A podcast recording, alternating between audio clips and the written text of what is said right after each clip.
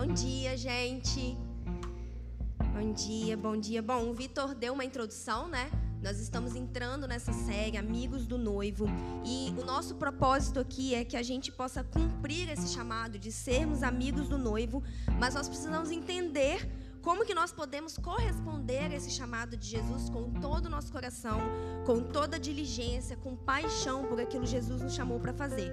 E para isso eu quero hoje falar com vocês sobre duas coisas que nós precisamos entender e uma coisa que nós precisamos estar prontos a fazer para sermos amigos do noivo verdadeiramente como Jesus tem nos chamado para ser. Mas primeiro, antes de tudo, a gente precisa entender quem é quem nessa dinâmica, né? Tem o noivo, tem a noiva e tem o amigo do noivo. Talvez se você está aqui na base, você está careca de saber já quem é quem, mas não custa a gente relembrar qual cada um desses papéis, quem nós somos e o que nós precisamos fazer. Então eu vou te convidar primeiro a abrir em, em João 3,29, como o Vitor disse, esse é o verso base do amigo do noivo. E eu já vou ler para a gente ganhar tempo. Deixa eu dar uma olhada no meu tempo aqui. Bom, João 3,29 diz o seguinte: Aquele que tem a noiva é o noivo. Mas o amigo do noivo que lhe assiste e ouve, alegra-se muito com a voz do noivo.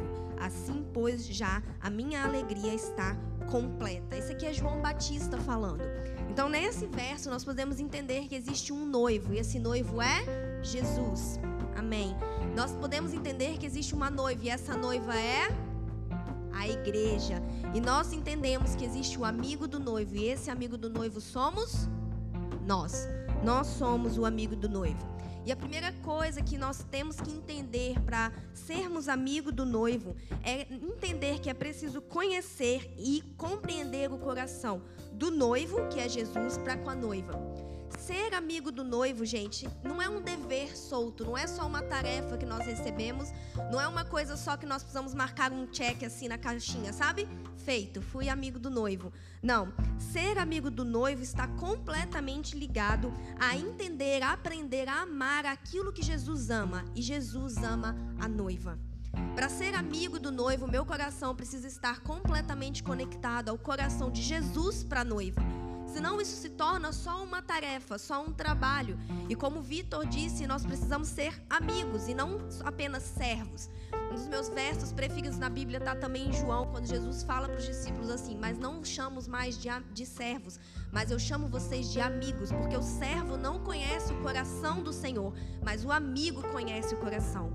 Então nós precisamos conhecer o coração de Jesus para com a noiva, para que a gente seja eficiente, para que nós possamos cumprir o nosso chamado de ser amigos do noivo de forma correta e de todo o coração. Então, o nosso relacionamento com a noiva de Cristo, que é a igreja, ela não pode estar centrada em nós mesmos. Então eu não sou amigo da noiva porque eu senti só um chamado. Eu não sou amigo da noiva porque o Vitor subiu aqui um dia e disse que eu preciso ser amigo da noiva. Eu sou amigo do noivo, eu sou amigo, eu ajudo a noiva porque sou amigo do noivo. Isso quer dizer o quê? Eu sirvo a noiva porque eu entendi a paixão de Jesus pela noiva. Eu entendi o amor de Cristo pela noiva. Eu recebi o mesmo coração de Jesus Jesus para com a noiva. Porque se nós cumprirmos a nossa tarefa de sermos amigo do noivo, desprendidos, descolados do coração de Jesus para a noiva e sem a mesma paixão que Jesus tem pela noiva, nosso, a nossa tarefa, o nosso relacionamento, ele vai ser superficial. Todo relacionamento, que é um relacionamento só de trabalho, é superficial. Você trabalha fora, você tem uma sua empresa, você sabe, você tem ali os seus colegas de trabalho, não é? Se vocês só trabalham juntos, se aquilo se, se resume aquele expediente de 8 a 6, aquilo é completamente superficial, não é verdade? A pessoa sabe o que você faz dentro da empresa, ela sabe o que você tem que fazer, ela sabe o que você faz mal, o que você faz bem, tudo dentro do âmbito da empresa. Mas se você se torna amigo, aquilo se torna profundo. Quando nós somos só servos, quando nós temos uma relação de trabalho com a noiva, esse relacionamento não vai resistir às provações. Quando eu sou só um servo e eu não recebi um coração apaixonado de Jesus pela noiva que é a igreja, toda vez que eu me decepcionar com a igreja, toda vez que algo que acontecer na igreja não for do meu agrado, eu vou embora. Eu deixo tudo para trás porque eu ainda não recebi um coração de paixão pela noiva, porque só o amor ele resiste aos tempos difíceis. Só o amor ele vai resistir às provações. É só o amor que vai fazer eu permanecer, mesmo diante de coisas que não me agradam, mesmo diante de coisas que me ferem. Então eu preciso ter esse mesmo coração de Jesus para com a noiva. Nós amamos primeiro o noivo e a partir disso nós recebemos o coração dele para sua noiva. Primeiro eu me apaixono por Jesus. Primeiro, eu amo Jesus de todo o coração. Primeiro, eu entrego completamente a minha vida a Jesus. A partir desse lugar de entrega, de amor profundo por Jesus, eu vou inevitavelmente receber o coração dele pela noiva. Porque se você ama alguém aqui, você sabe que inevitavelmente você começa a apreciar as coisas que ela ama. Amém? Você recebe o coração daquela pessoa. Então nós nos apaixonamos por Jesus e aí nos alimentamos das afeições dele pela noiva e assim nós servimos a noiva. 2 Coríntios 11, 2 tem um verso bem lindo, eu queria ler com vocês. O Vitor me mandou e eu achei tão lindo que eu quero ler. Eu acho importante a gente ler. 2 Coríntios 11, 2 diz assim: Pois o cuidado que tenho com vocês vem do próprio Deus. Eu os prometi como noiva pura a um único marido, que é Cristo. A gente vê aqui que Paulo recebeu o coração de Jesus para a noiva. Ele falou: Olha, eu tenho um cuidado para com vocês que não vem de mim mesmo. Não é porque eu acho vocês legais, bonitinhos e eu acho maneiro esse negócio de implantar a igreja. Gente, pensa as dificuldades que Paulo teve no ministério dele. Se a gente lê a Bíblia, você lê e fala assim, cara, eu não sei se eu aguentar isso tudo. Mas Paulo demonstra aqui que recebeu o coração de Jesus para a igreja. Olha, o cuidado que eu tenho com vocês vem do próprio Deus. Vem do amor que o próprio Deus tem por vocês, vem do zelo que o próprio Deus tem para com essa noiva. Eu recebi um encargo de cuidar da noiva, e esse encargo vem do próprio Deus.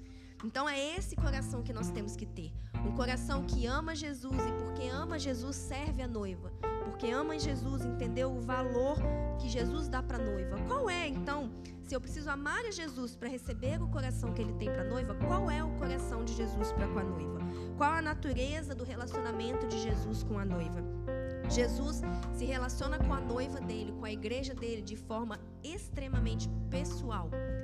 Para Jesus não era um negócio. Para Jesus nunca foi a respeito de um negócio. Para Jesus é um relacionamento pessoal, duradouro, um relacionamento eterno.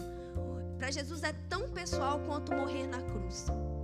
Sabe, ninguém morre numa cruz por um negócio. Ninguém morre na cruz por um ministério, simplesmente. Ninguém morre na cruz por algo que não seja extremamente pessoal, sabe? Apenas o amor, ele pessoal, ele dá para nós um nível de entrega desse tamanho. Apenas quando o amor ele está entranhado dentro de nós, nós estamos prontos para dar a nossa vida. Então, para Jesus não era a respeito de construir, desculpa, um ministério maravilhoso, sabe? Jesus ele andou e ele fez milagres e ele fez tudo o que ele fez, mas para ele era extremamente pessoal. Era extremamente apaixonado, era a respeito de amor não era a respeito só de, cara, eu vou vir, vou fazer um ministério maneiro, vai crescer, eu vou ter um monte de seguidor e vai ser muito legal e eu vou impactar a história de tal maneira que vai ser dividida entre antes de mim e depois de mim. Isso tudo foram consequências do amor imenso que Jesus carregava pela noiva dele. Tudo isso aconteceu? Sim, mas era uma consequência do quão pessoal Jesus levava esse relacionamento com a noiva. A gente nunca pode esquecer que Jesus é um noivo apaixonado em busca de uma noiva apaixonada. No negócio, as coisas elas podem ser conduzidas de maneira impessoal, sem que haja conexão de coração para coração com aquela pessoa que você está fazendo negócios. Então eu eu faço ali uma transação de negócios, uma transação financeira, ou eu troco um produto por dinheiro, ou eu troco um serviço por dinheiro. Eu não preciso me conectar de coração com coração com aquela pessoa que eu estou trabalhando, certo? Acontece? A gente faz amigos? Pode ser que sim, mas não é necessário que isso aconteça para que haja uma relação de negócios. Mas dentro da relação do noivo com a noiva, existe uma conexão profunda de coração com coração. É assim que Jesus se relaciona. Jesus não se relaciona com a noiva da maneira assim: olha, eu vou te dar um monte de coisas para fazer, daí você faz, Daí no final que você acabar de fazer, eu vou te dar o seu pagamento. Não é dessa forma que Jesus se relaciona com a noiva. Jesus se relaciona com a noiva de forma profunda. Ele diz: Olha, eu te quero tanto, mas eu te quero tanto que eu vou morrer por você. Eu te quero tanto, mas eu te quero tanto que eu vou dar pessoas para trabalhar em você, para que você fique sem mácula, para que você fique perfeita. Eu te quero tanto, eu te quero tanto que eu vou ter uma festa de casamento com você. Eu vou casar pra, com você para toda a eternidade. nós vamos ter uma aliança eterna. Esse é o tamanho do meu querer. Obrigado, Mari. E esse também é o nosso coração, deve ser o nosso coração como amigos do noivo. Ah, Mari, isso quer dizer que eu vou passar o dia por aí suspirando. Ai, Jesus, ai, nossa, que lindo, né? É, Felipe gosta bastante dos místicos ali, suspirando. Eu também gosto, tá, gente? Gente, não. Isso não quer dizer que eu vou passar o resto dos meus dias apenas contemplando. Ah, se eu tenho que amar, eu vou só contemplar e não vou trabalhar, porque trabalho é ruim e contemplar é bom. Não. Gente, para Jesus, não é assim. Embora o desejo de Cristo seja por um relacionamento profundo e apaixonado, tem coisas que a gente tem que fazer no reino de Deus. Amém? Nós nos espelhamos em Jesus. Jesus também não veio, só ficou lá dando discursos de amor e contemplando. Não, ele fez coisas. E quando a gente lê a Bíblia, a gente percebe que também Jesus quer fazer coisas com a noiva. Existem coisas a serem feitas. Jesus, ele é um excepcional homem de negócios e ele deseja fazer várias coisas com a noiva. Mas a base de todas essas coisas, a fonte da qual esse trabalho flui é o amor. É engraçado que, é, embora nós sejamos tenhamos promessas de recompensas e recompensas eternas, e Jesus também trabalhou por uma recompensa, nós temos que entender que a motivação nunca são as nossas recompensas, mas é o amor. É sempre o amor. Nós trabalhamos para a noiva e com a noiva sempre por amor. Usando a metáfora do casamento, né? Quem aqui é casado vai poder falar que tem um monte de coisas no casamento que são atividades não românticas. Tiago e a Sam acabaram de casar. Ai, gente, é muito gostoso, né? Recém-casada, a gente tá ali, aquela lua de mel ainda. E, gente, eu amo ser casamento, amo ser casada. Mas existem várias coisas dentro do casamento que talvez a gente, como noiva, antes de casar, não lembra que existe assim, lavar uma louça, passar um pano na casa, cuidar depois que a gente tem filho dos filhos, fazer comida, tanto o homem quanto a mulher, tá bom? Não vou fazer esse discurso aqui, mas amém. Então, tem várias coisas que a gente faz dentro do casamento tanto quanto homem quanto mulher, que não são nada românticas. Quando eu acordei essa manhã, minha pia estava cheia de louça. Eu não olhei para ela e falei: Nossa, como eu estou apaixonada pelo meu marido nesse momento. Eu tenho certeza que ele também não olhou para ela e disse: Nossa, como eu estou apaixonada pela minha esposa nesse momento. Existem várias coisas dentro do relacionamento do casamento que não são românticas, mas elas precisam ser feitas. E elas são feitas porque existe amor e compromisso entre o casal. É por isso que eu faço as coisas. Porque eu sei que o meu marido gosta de organização. 15 minutos antes de chegar do trabalho, todos os dias eu passo na casa arrumando tudo. Aí esses dias ele chegou mais cedo e falou: O que, que aconteceu aqui? Falei que você chegou mais cedo. Não deu tempo da limpa geral antes de você chegar. Porque eu sei que ele gosta que a casa esteja organizada, isso ajuda ele a relaxar. Então eu faço isso não é porque isso é uma atividade romântica. Eu faço isso por causa do meu amor e do meu comprometimento com o bem-estar dele. Da mesma forma que ele faz coisas por mim não porque é romântico, mas porque ele está comprometido comigo, porque ele tem por mim um amor profundo. Então essa é a mesma coisa. Dentro do relacionamento de amor é lógico que tem o prazer, mas é desse prazer que flui, flui o trabalho. Eu faço, eu arrumo a casa porque eu tenho prazer em ver o Felipe chegar e conseguir relaxar quando ele chega. Da mesma forma que ele faz coisas por mim porque ele tem prazer em ver com que aquilo me alegra.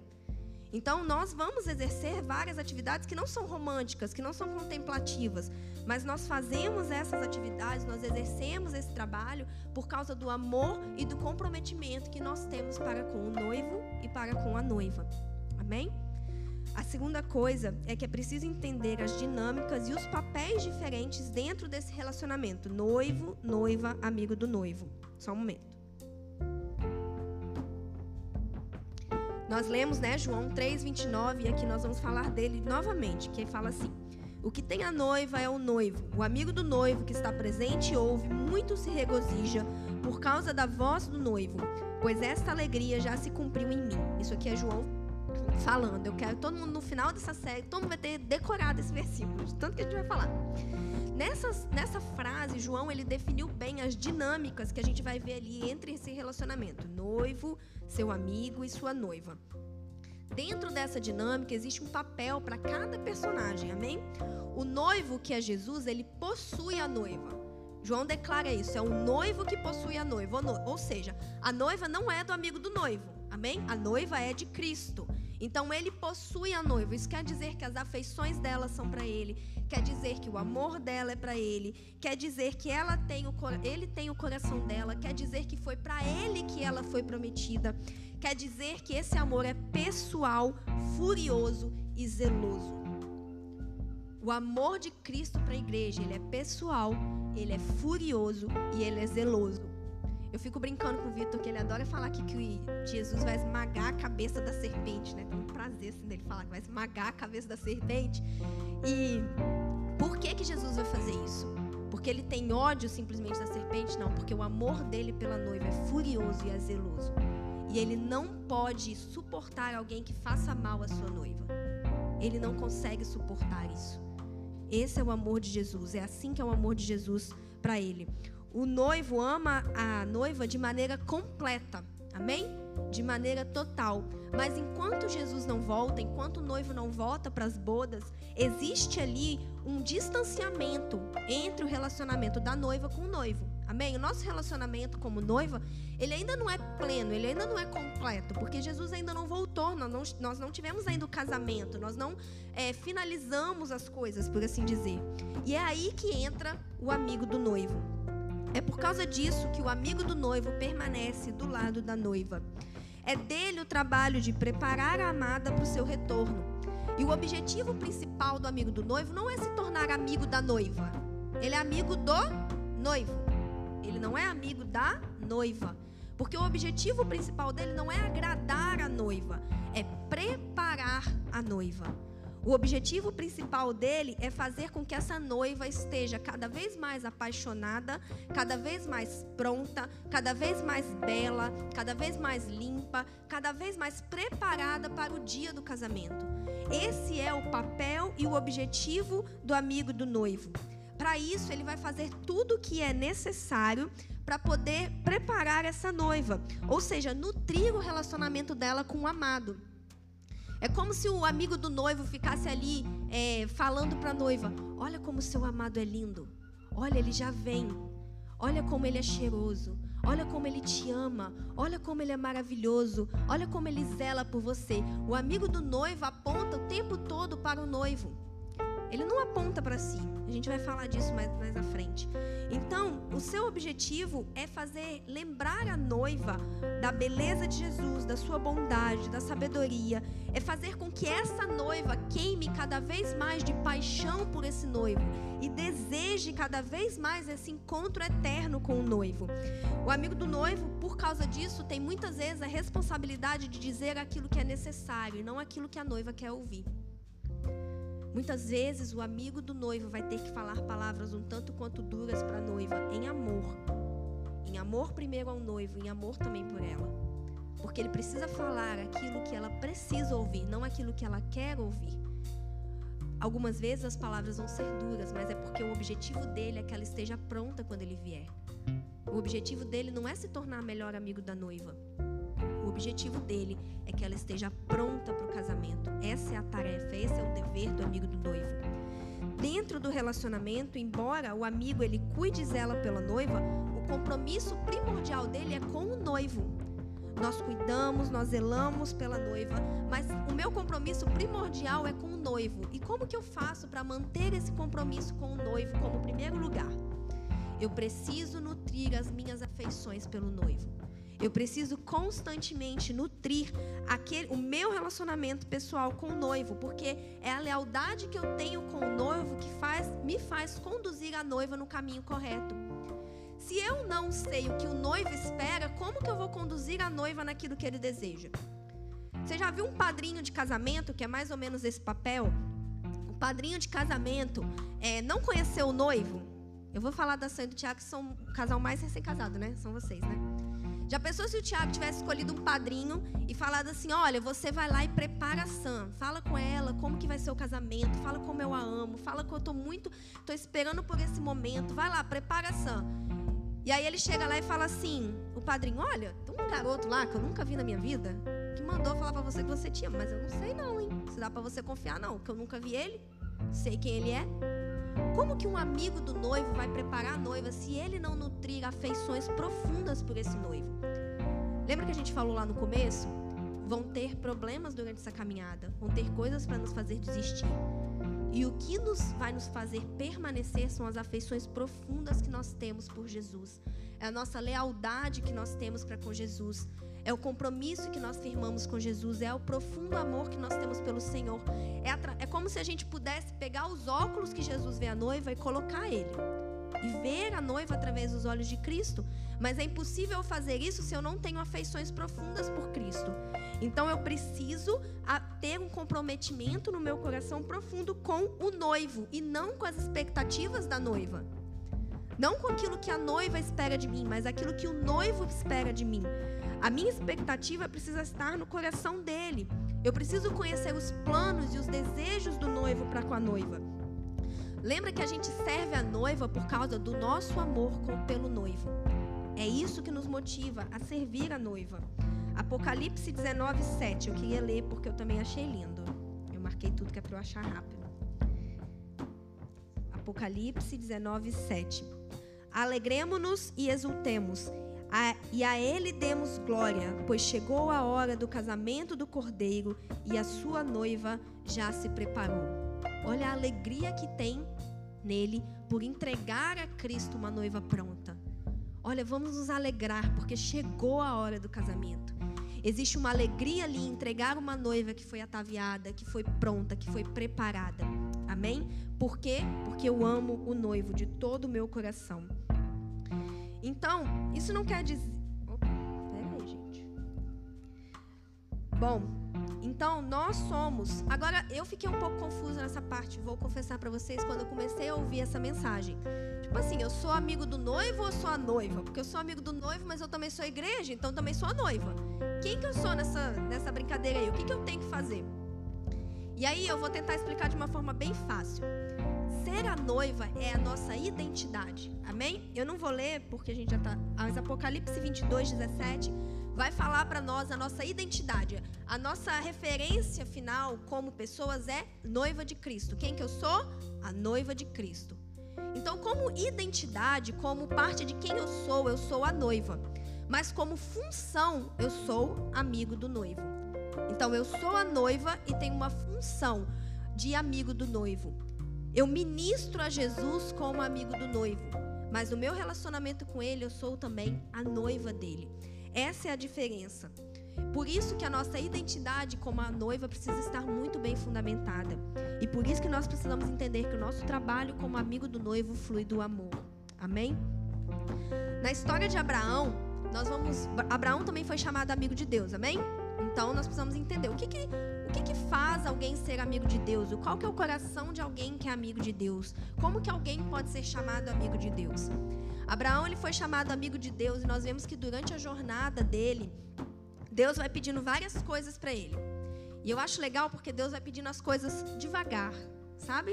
Primeiro ele pede um negócio meio fácil. Olha, sai da tua terra, da tua parentela. Aí Abraão deve ter olhado em volta assim: Tá me prometendo, isso aqui não tá muito legal e ele tá prometendo uma terra melhor, eu vou. Depois Deus vai pedindo outra coisa, outra coisa, outra coisa, até que ele chega ao pedido final, mais difícil de todos. Ele pede a Abraão seu filho. E aquele filho, gente, não era só um filho, né? Que a gente lê às vezes que eles tinham 30 filhos. Fica a dica. Mas é, não é só um filho. Aquilo é a promessa de Abraão. Aquilo é a manifestação da palavra de Deus. Abraão não podia só ir lá e ter outro filho com Sara. Foi difícil pra caramba ter aquele ali. Foi um milagre. Então aquilo era toda a promessa de Abraão. Tudo que Deus prometeu a Abraão, a esperança do cumprimento da promessa de Abraão era aquele filho. E Deus fala: "Me dá a esperança do cumprimento da sua promessa. Me dá aquilo que te garante que a promessa vai acontecer. Entrega para mim." E a resposta final de Abraão foi obediência. É assim que nós nos tornamos amigos do noivo.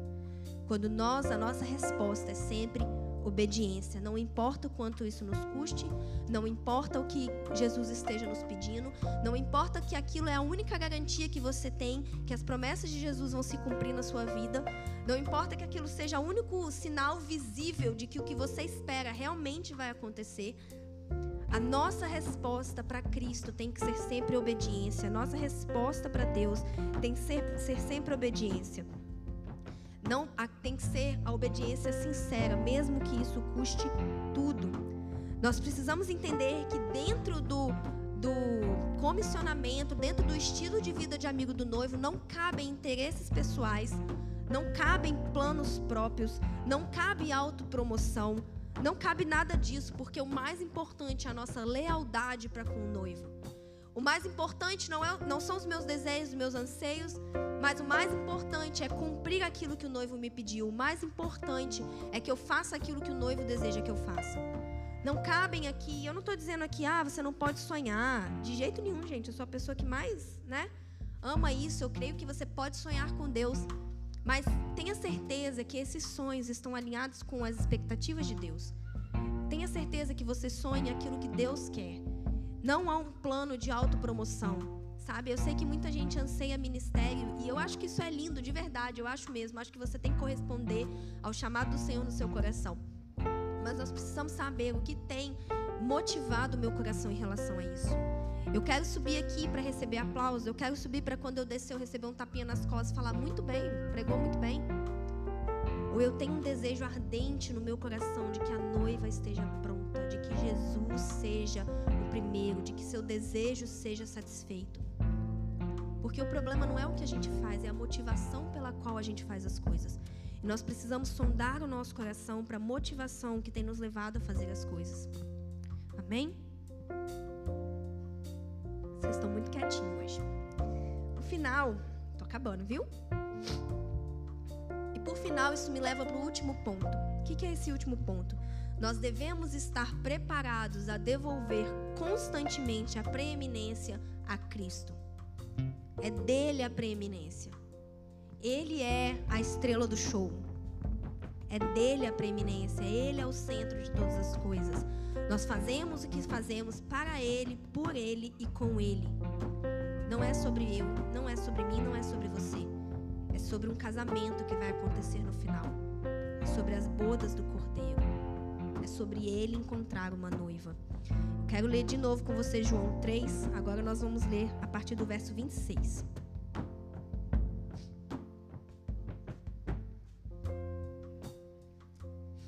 E foram ter com João e lhe disseram. Então, esses aqui são os discípulos de João, tá? Que caminhavam com ele.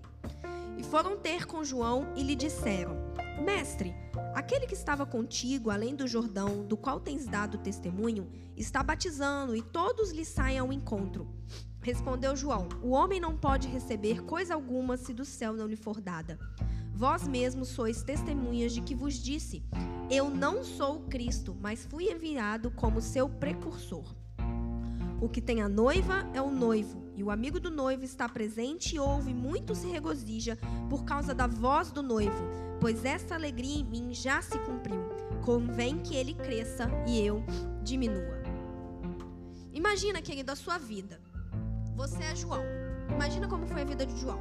João, desde o ventre, desde que o anjo foi lá, entregou a palavra que ele ia nascer, né? Vocês conhecem a história? A mãe dele era estéreo, não podia ter filhos. Daí o pai dele estava servindo um dia e recebeu uma palavra que a mulher dele ia ficar grávida. Amém.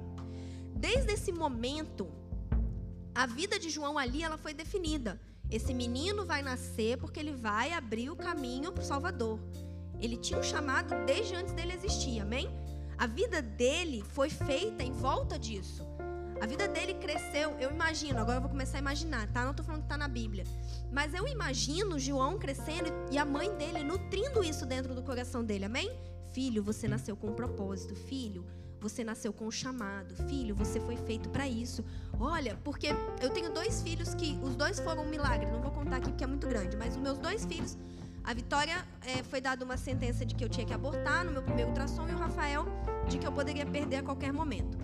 E eu faço muita questão de falar isso para eles. Sabe, se você parar a Vitória e lhe perguntar, Vitória, por que, que seu nome é Vitória? Ela te conta a história todinha. É lindo. Então, alguma coisa certa eu tô fazendo na vida. Então, é, eu imagino que a mãe de João também fez isso. Amém? Porque como mães nós nutrimos o destino dos nossos filhos e nós declaramos o destino dos nossos filhos. Então imagina você crescer assim, sabendo o que, que você foi feito para ser. Imagina que você crescer sabendo que você seria o precursor do Messias. Agora, para João, isso não foi barato. Isso não foi tranquilo. Ele não cresceu lá, todo mundo carregando ele. Olha, aqui está o precursor do Messias. Não, João passou tempo no deserto. Imagina o que é você morar no deserto, gente. Comendo umas comidas esquisitas, vestindo uns negócios estranhos. O João, ele era o esquisito. Quem é aqui do profético sabe que eu falo que profeta é estranho. João era, ele não era um estranho, ele era o estranho. Ele era esquisito. Imagina você passar a sua vida abrindo mão de várias coisas, porque certamente ele teve que fazer isso. Imagina que você começou o seu ministério, o seu ministério começou a crescer. E você está vendo o cumprimento daquelas palavras, sabe? Você está vendo, caraca, está funcionando, está dando certo. Multidões começam a te seguir, as pessoas são convencidas pelo seu discurso. Você vê, a... quem aqui já viu uma promessa de Deus se desdobrar assim, ó, diante dos seus olhos? É maravilhoso. E João estava passando por esse processo.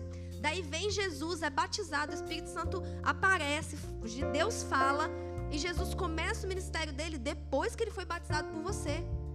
Cara, vamos ser sinceros, quem ia se sentir, pô, caraca, muito maneiro isso. É muito legal. E esse era o momento de João. Mas sabe o que, que aconteceu? Depois de passar anos no deserto, orando, jejuando, pagando um preço, passando dificuldade, sendo chamado de esquisito e sendo tendo o coração moldado para aquilo que Deus chamou para fazer, vem a manifestação do Filho de Deus e aí o seu ministério começa a decair. Porque agora as multidões elas não seguiam mais João, elas seguiam Jesus. Então o ministério de João, aos olhos do homem, ele começou a ter um fracasso. Como se João tivesse aqui em cima e de repente começa a ser. Não tem mais multidão seguindo. As pessoas agora estão indo seguir Jesus. As pessoas agora, a admiração que elas tinham por João, elas passam a ter por Jesus. Agora é nesse momento que o coração de João ele é testado e revelado. Para os discípulos de João era sobre um negócio. Porque eles falavam: Olha, mestre, a entrada está diminuindo. Nós estamos tendo menos seguidores. Olha, mestre, está ficando pior. Agora, a resposta de João no verso 30, gente, mostra qual era o coração de João. João vai falar no verso 30: convém que ele cresça e eu diminua. Porque a motivação do João não estava num ganho pessoal. Presta atenção, eu acho muito legal que João não fala assim: olha, vou fazer o quê, né? Ele é o Messias. Paciência. João se alegra. No verso 29, João vai dizer assim, ó: Esta alegria já se cumpriu em mim. No final do verso 29. O que, que João está dizendo? Olha, eu estou agora mais alegre do que eu nunca estive em todo o meu ministério. Em toda a minha vida ministerial, isso que para vocês parece o pior fracasso é o meu ápice. Eu vi o noivo, ele chegou e a noiva já não olha para mim, ela olha para ele. Esse é o ápice do meu ministério. Não são os meus números, não são quantas pessoas eu convenço, não são o quanto eu cresci. O ápice do meu ministério é que eu diminua. Ele não diz não tem jeito, ele diz convém. Convém quer dizer é melhor assim. Esse é o melhor caminho, que ele cresça e eu diminua. Sabe? O caráter de João ali é um caráter do verdadeiro amigo do noivo. Quando a gente trabalha para o noivo, gente, é muito comum que a gente talvez ganhe seguidores, ganhe sucesso, ganhe evidência, que as pessoas comecem a achar legal o que a gente fala, ou não, mas pode acontecer. É muito comum que a gente cresça em admiração muitas vezes, pessoas nos admirando, isso é comum. Mas a centralidade do amigo do noivo, o coração do amigo do noivo está em sempre devolver a preeminência a Cristo. A sempre colocar, voltar a colocar Jesus em primeiro lugar. O nosso trabalho para o noivo, sabe como você mede o sucesso do trabalho do amigo do noivo? Você mede o sucesso do trabalho do amigo do noivo por quão apaixonado é o coração da noiva por ele. Não é por quantas conferências você pregou, não é por nada disso. Nós medimos esse sucesso a partir do grau de que a noiva ama o noivo. Depois que eu ministrei, depois que eu orei por alguém, depois que eu entreguei uma palavra profética, depois que eu cuidei das crianças, depois que eu fiz qualquer coisa para o reino, a noiva está mais apaixonada por Jesus, ele está mais preeminente. As pessoas estão olhando para ele com um olhar apaixonado. É assim que eu vou medir o meu sucesso como amigo do noivo. É fácil para gente num mundo que hoje trabalha o tempo todo com números, quantos seguidores você tem, quantas curtidas você tem, quantos discípulos você tem, quantos, quantos, quantos, quantos você tem. É fácil que esses números sejam a nossa identidade. É fácil que esses números ditem a nossa significância. É fácil que esses números digam para nós o quão importante e quão eficiente nós somos. Mas a nossa eficiência é medida pela paixão da noiva pelo noivo. A nossa eficiência é medida por quanto Jesus está proeminente naquele lugar. A nossa eficiência é medida por quantas pessoas estão correndo com mais afinco para os braços de Jesus. É assim que a nossa eficiência é medida. A nossa significância, a nossa identidade, estar e ser noiva e ser amada de Cristo. E a nossa eficácia está em quantos mais se apaixonam mais profundamente por Jesus. É dali que nós tiramos a nossa identidade e a nossa significância. O quanto nós estamos prontos para manter o noivo no centro. O quanto nós estamos prontos para devolver a preeminência a Cristo. Como amigo do noivo, nós temos que nos alegrar quando o nosso nome for esquecido, porque o nome de Jesus foi exaltado. Quando você vai para um lugar falar de Jesus e a pessoa diz assim, cara, eu não lembro quem pregou, mas eu lembro que Jesus apareceu e que minha vida nunca mais foi a mesma. E eu amo Ele mais hoje do que eu amei antes daquele dia. Sabe? O nosso sucesso não é Parabéns, você deu uma boa palavra. Parabéns, a sua palavra profética está certa. Parabéns. Isso é legal, não estou dizendo que a gente não tem que ter. Mas o meu sucesso está em a pessoa dizer, cara, hoje eu vi uma face de Jesus que eu nunca tinha visto. Hoje eu me apaixonei por Cristo mais do que nunca. Hoje ele foi preeminente. Amém? Esse é o nosso sucesso. Pode subir, por favor? E enquanto eu estava no carro vindo para cá, eu não sabia ainda o que eu ia falar no final, porque Jesus gosta de fazer essas coisas comigo.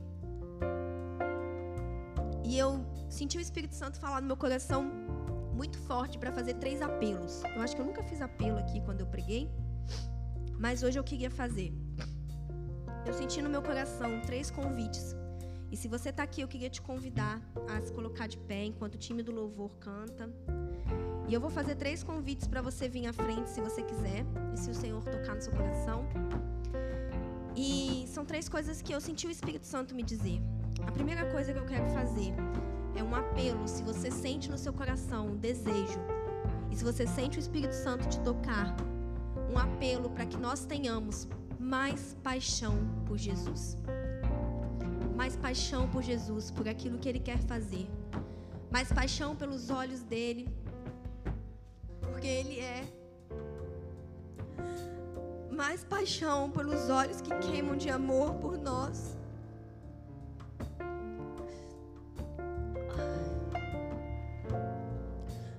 paixão por Jesus. Porque Ele é completamente digno de todo o nosso coração. Desculpa. Ele é digno de tudo. Não de um pedacinho. Só daquilo que é conveniente.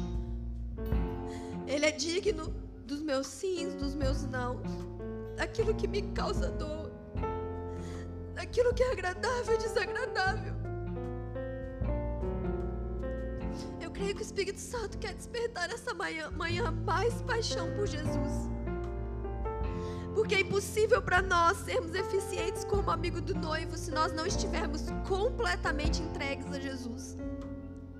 João tinha uma vida completamente entregue a Jesus, a tal ponto que ele não se importou com a sua reputação, ele não se importou com o que as pessoas pensavam dele, ele era estranho, ele sabia e ele não ligava porque ele tinha paixão por Jesus. Então, se você quer isso, eu queria te convidar. Vim à frente, nós vamos orar juntos, ministrar. Eu creio que o Espírito Santo quer reacender o nosso coração em paixão por Jesus. Sabe? Por muito tempo eu me envergonhei disso aqui. De falar de Jesus e chorar. Eu choro. Eu vou ser bem sincera, eu não acho isso aqui bonito, não. Eu tenho uma certa vergonha. Mas a minha oração é para que a gente nunca, nunca, nunca fique o mesmo ao falar de Jesus. Que falar de Jesus não seja algo que deixa a gente do mesmo jeito. Pode espalhar para cá, ó, gente, se vocês quiserem. Que mesmo que isso me envergonhe, me traga embaraço, que falar de Jesus nunca seja uma coisa que me faça permanecer como se eu estivesse falando do tempo. Mas que seja algo que toca profundamente meu coração. Você não precisa chorar que nem eu, eu sou chorona. Mas que isso toque profundamente o seu coração. segundo apelo. Eu quero fazer um apelo que eu senti o Espírito Santo fazer por uma paixão pela mensagem. Uma paixão por essa mensagem do anúncio da vinda do Jesus, que quando nós cantamos Maranata, isso flua do mais profundo do seu ser. Que isso venha com uma saudade incontrolável de Jesus. Que isso venha com um desejo incontrolável para que ele venha, porque eu não posso mais viver longe dos teus braços. Eu não posso mais viver com essa distância que há entre nós. Eu não suporto mais essa distância que há entre nós. Eu preciso ter você aqui completamente. Eu creio que o Senhor, Ele quer acender corações apaixonados pela mensagem Maranata. Que você não faz isso, você não diz isso só porque é uma coisa que a base faz, mas que você declara essa mensagem porque é algo que queima dentro de você. Porque a sua saudade é tão, é tão intensa, é tão intensa que você precisa clamar: Maranata, vem Jesus, vem Jesus, eu te quero. Vem Jesus, eu preciso de você. E a terceira coisa que eu senti o Espírito Santo me mover, se você quer isso, pode vir para frente, pode ir vindo. A terceira coisa que eu senti o Espírito Santo me dizer é que ele queria acender um zelo pela noiva. Sabe, a gente está em tempos em que as pessoas desigrejadas é algo muito comum. A gente está num tempo em que as pessoas falando mal da noiva é algo muito comum. Que as pessoas chamando a noiva de tantas coisas. Eu fico imaginando o coração de Jesus ao ver as pessoas ofendendo a noiva, ao ver as pessoas usando a noiva para interesses próprios, ao ver as pessoas usando a noiva para ganho pessoal. Sabe, ao ver as pessoas tentando prostituir a noiva dele, tentando usar a noiva para crescer, ou vendo as pessoas abandonarem a noiva e saindo da igreja eu tenho um marido, eu tenho certeza que ninguém, ninguém vai falar mal de mim perto dele. Que a gente seja assim também. Que ninguém fale mal da noiva de Cristo perto de nós. Que ninguém se sinta à vontade para ofender a noiva perto de nós. Que ninguém se sinta à vontade para desfazer da noiva perto de nós. Que o nosso zelo pela noiva seja tão aparente que isso faça com que outras pessoas tenham também um zelo pela noiva. Que nosso zelo pela noiva seja tão aparente que não importa o que acontecer, nós vamos permanecer com ela. Que nosso zelo pela noiva seja tão forte, assim como a Bíblia diz que o amor é forte o nosso zelo pela noiva faça com que a gente entenda a nossa necessidade de ser noiva, de estar com a noiva e de cuidar da noiva. Amém? Pai, nós clamamos, Espírito Santo de Deus, eu clamo. Faz aquilo que ninguém mais pode fazer além de você, Jesus. Planta em nós, primeiro, um amor profundo por ti, Jesus. Senhor, que o nosso coração trema dentro de nós, que a nossa voz embargue.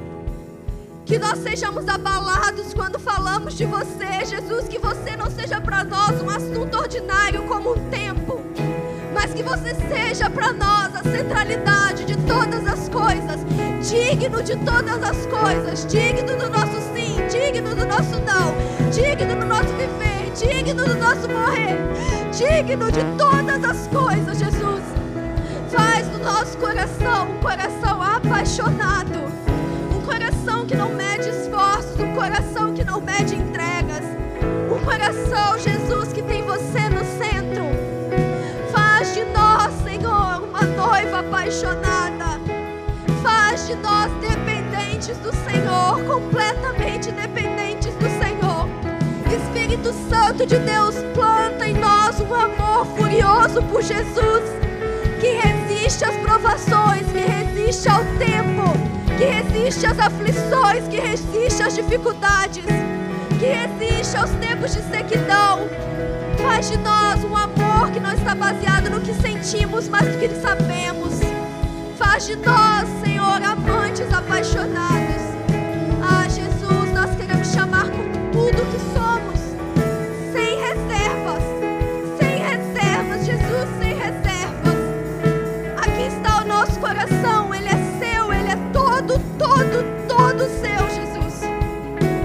Todo seu.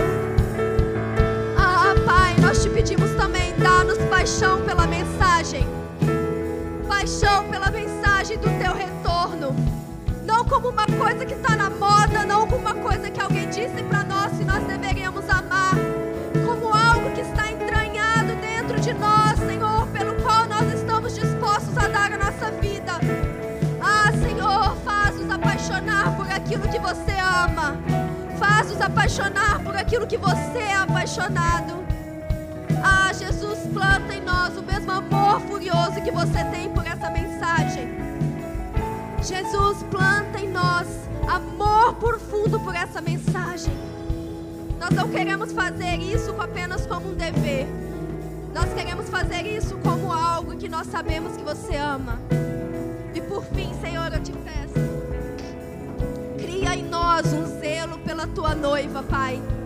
Deixa-nos colocar os teus óculos e ver a noiva através dos teus olhos.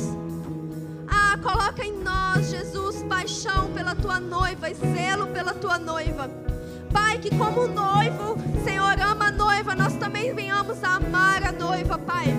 Como amigo do noivo serve a noiva, nós queremos servir, Senhor. Pai, que perto de nós ninguém consiga falar mal da noiva. Que perto de nós seja gerada uma atmosfera de zelo pela noiva tamanha que ninguém consiga falar mal da noiva. Ah, Jesus, gera em nós esse zelo profundo pela noiva de Cristo. Gera em nós um zelo que faz com que a gente não abandone a noiva. Gera em nós um zelo que faz com que a gente sirva a noiva. Gera em nós um zelo que faz com que a gente ame a noiva. Tudo que temos, Pai. É o que nós te pedimos, Jesus. Batiza-nos com paixão por ti, com paixão pela mensagem e com zelo pela noiva, Pai. Que o nosso coração nunca mais seja o mesmo depois de hoje, Jesus. Em nome de Jesus, em nome de Jesus. Declara palavras de amor por Jesus. Eu sinto que enquanto nós amamos Jesus,